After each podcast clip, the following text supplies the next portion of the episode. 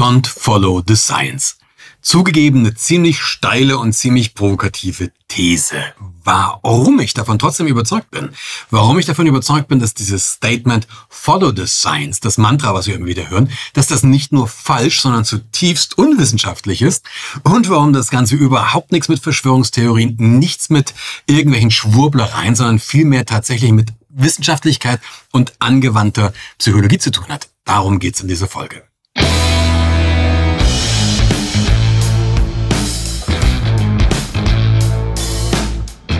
Follow the Science.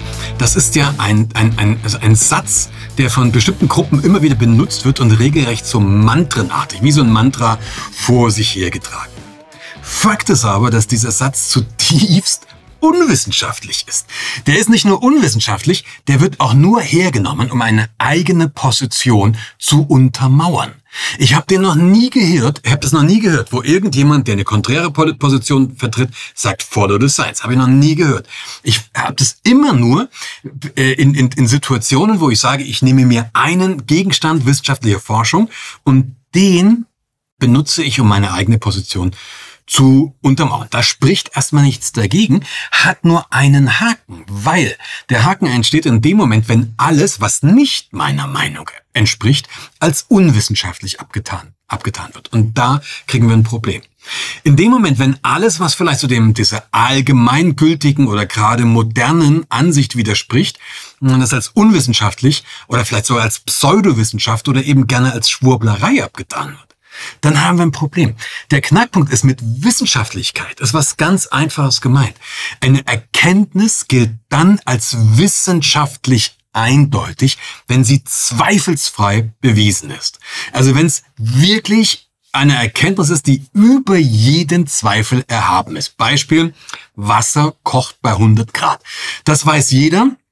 Das ist in den letzten, weiß ich nicht, keine Ahnung, zwei Millionen Jahren x-fach überprüft worden. Gut, früher wusste man auch nicht, aber die, die, dass es die 100 Grad sind, aber seit es Thermometer gibt, ist das x-fach überprüft worden. Ähm, das ist einfach ein unumstößlicher Fakt. Solange es noch eine zweite Meinung gibt, die irgendwie nicht so richtig widerlegt werden kann, ist die andere Meinung kein unwiderlegbarer Fakt, sondern es ist und bleibt eine Hypothese. Und da hilft es auch nichts, wenn ich sage, 70 oder 80 oder 60 oder 90 Prozent aller Wissenschaftler sind sich einer Meinung. Oder sind einer Meinung. Solange das Ding nicht zweifelsfrei widerlegt ist, bleibt's eine Hypothese. Damit kann es mit einer hohen Wahrscheinlichkeit richtig sein. Versteh mich bitte richtig. Mir geht es überhaupt nicht dagegen, darum, da was gegen zu, zu, zu sagen. Es kann mit noch, wahrscheinlich ist es sogar richtig. Aber wir sollten nicht so tun, als wäre es die Wahrheit. Das behauptet nämlich Wissenschaft nie. Wissenschaft behauptet immer, ich habe diesen Erkenntnisstand und fertig.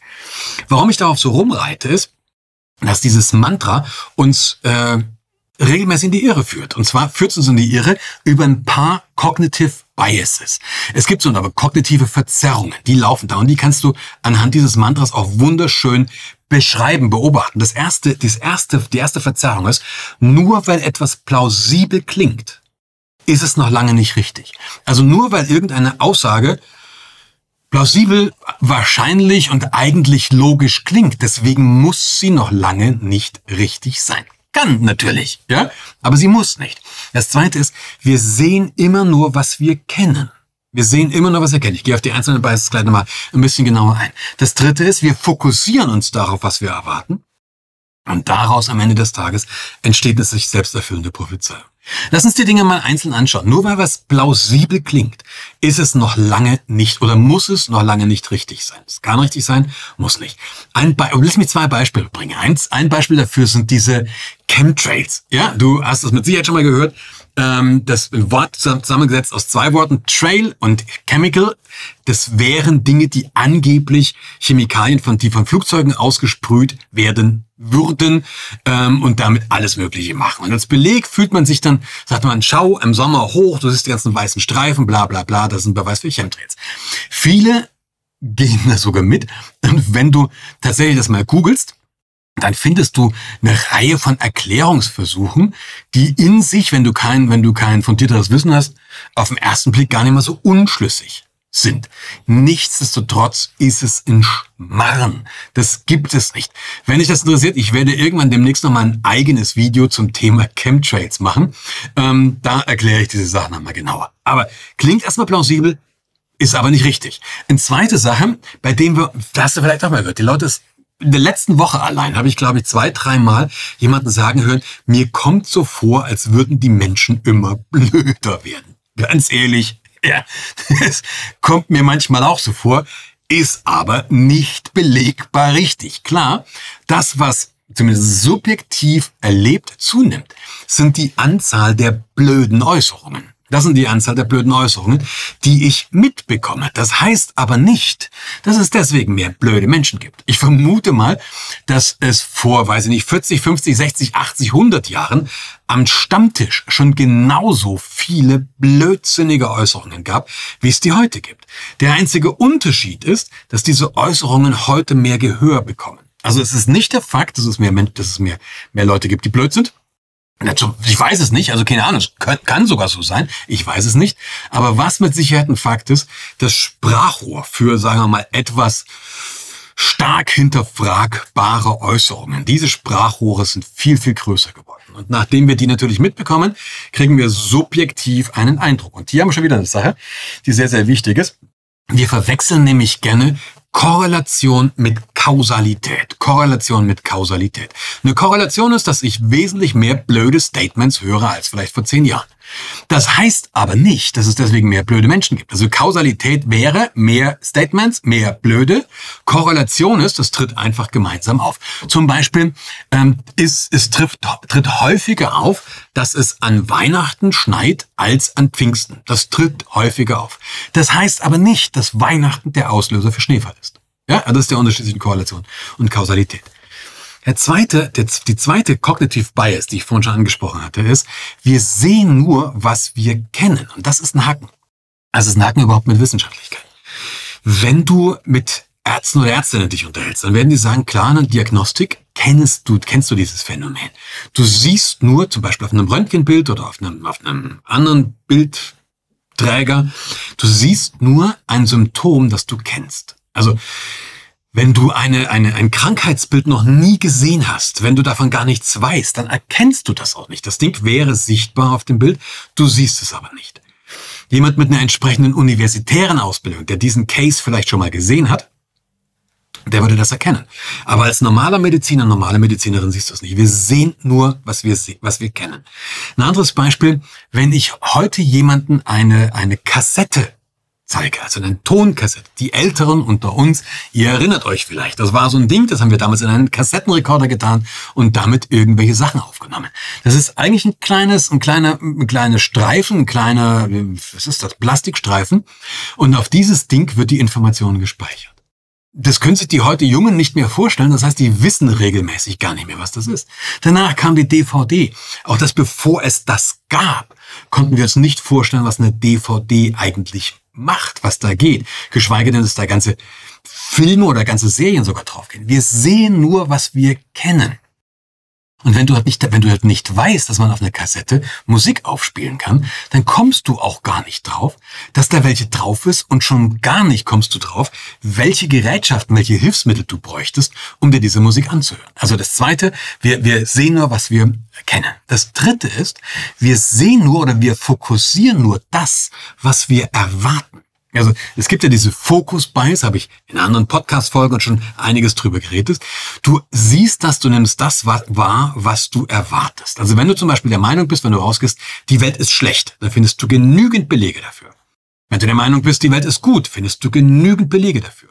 Wenn du der Meinung bist, es gibt eine sprachliche Un Ungleichheit, findest du genügend Belege dafür. Wenn du der Meinung bist, das ist nicht der Fall, ja, dann findest du auch dafür genügend Belege.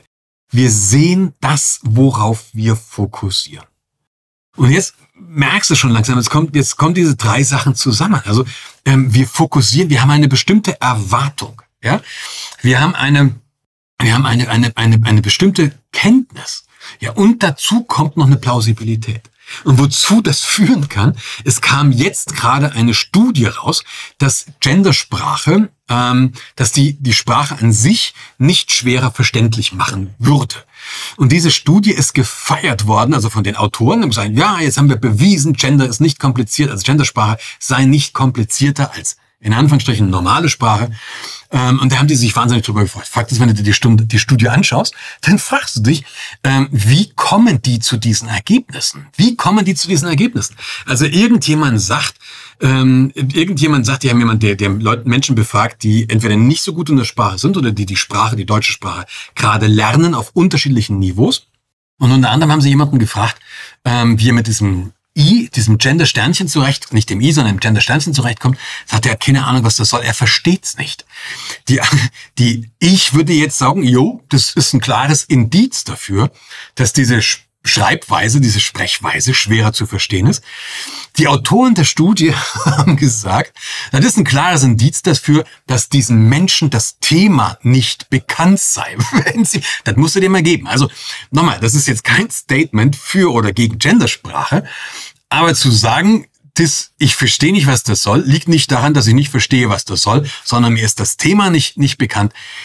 Das hat vielleicht viel mit Kreativität zu tun, aber ganz sicher nichts mit Wissenschaftlichkeit.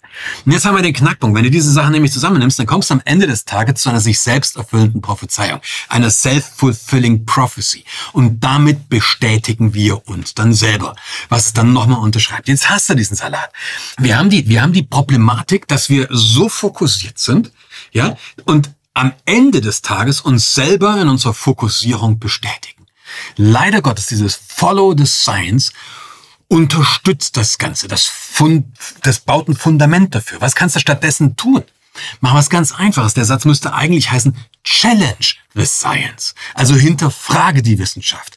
Ähm, fordere die Wissenschaft heraus. Das kann ich natürlich nicht mit irgendeinem Schwachsinn. Das kann ich nicht sagen, einfach, ja, die Chemtrails, du kannst mir viel erzählen, das ist alles nur, weil die uns die, weil die uns die Fakten verheimlichen. Äh, du kannst natürlich auch richtig massiv Fakten ignorieren, aber Du kannst, wenn du Wissenschaft herausforderst, wenn du Wissenschaft challengest, dann kannst du bewusst nach Inkonsistenzen suchen. Du kannst bewusst nach Widersprüchen suchen. Du kannst bewusst nach neuen Erkenntnissen suchen. Du kannst bewusst danach gucken, sag mal, stimmt meine These eigentlich oder liege ich da falsch? Also Wissenschaft sollte eigentlich etwas sein, ein Prozess sein, der sich selber ständig neu erfindet und vor allen Dingen, der sich selbst ständig neu überprüft. Und damit komme ich zu meiner Ausgangsthese. Am Anfang hatte ich nämlich gesagt, solange bis etwas zweifelsfrei bewiesen ist, und zwar wirklich ohne jeden Zweifel, ist es keine Wahrheit, sondern lediglich eine Hypothese. Die kann wahr sein, muss aber nicht. Ich hatte als Beispiel diese Sache, dieses, dieses, diese, diese These gebracht, Wasser kocht bei 100 Grad. Das wird von fast jedem akzeptiert, außer von denen, die diese These wirklich mal gechallenged haben, die nämlich gesagt haben, ist das so? Und plötzlich merkst du was, hey, der Siedepunkt von Wasser ist kein absoluter, sondern er hängt vom Luftdruck ab. Und mit sinkendem Luftdruck sinkt der Siedepunkt vom Wasser. Das geht sogar relativ deutlich und wenn du zum Beispiel oben auf dem Mount Everest Wasser kochen wolltest, ich weiß gar nicht, ob das geht, aber wenn du es wenn kochen wolltest, dann würde das Wasser da oben schon bei etwa 70 Grad kochen. Wesentlich niedriger Luft, Luftdruck, klar, sehr weit oben, deswegen ne, wesentlich niedriger Sicher, äh, Siedepunkt. Und allein hier wissen wir, wissen wir schon, selbst diese Aussage, Wasser kocht bei 100 Grad, ist offensichtlich nicht zweifelsfrei.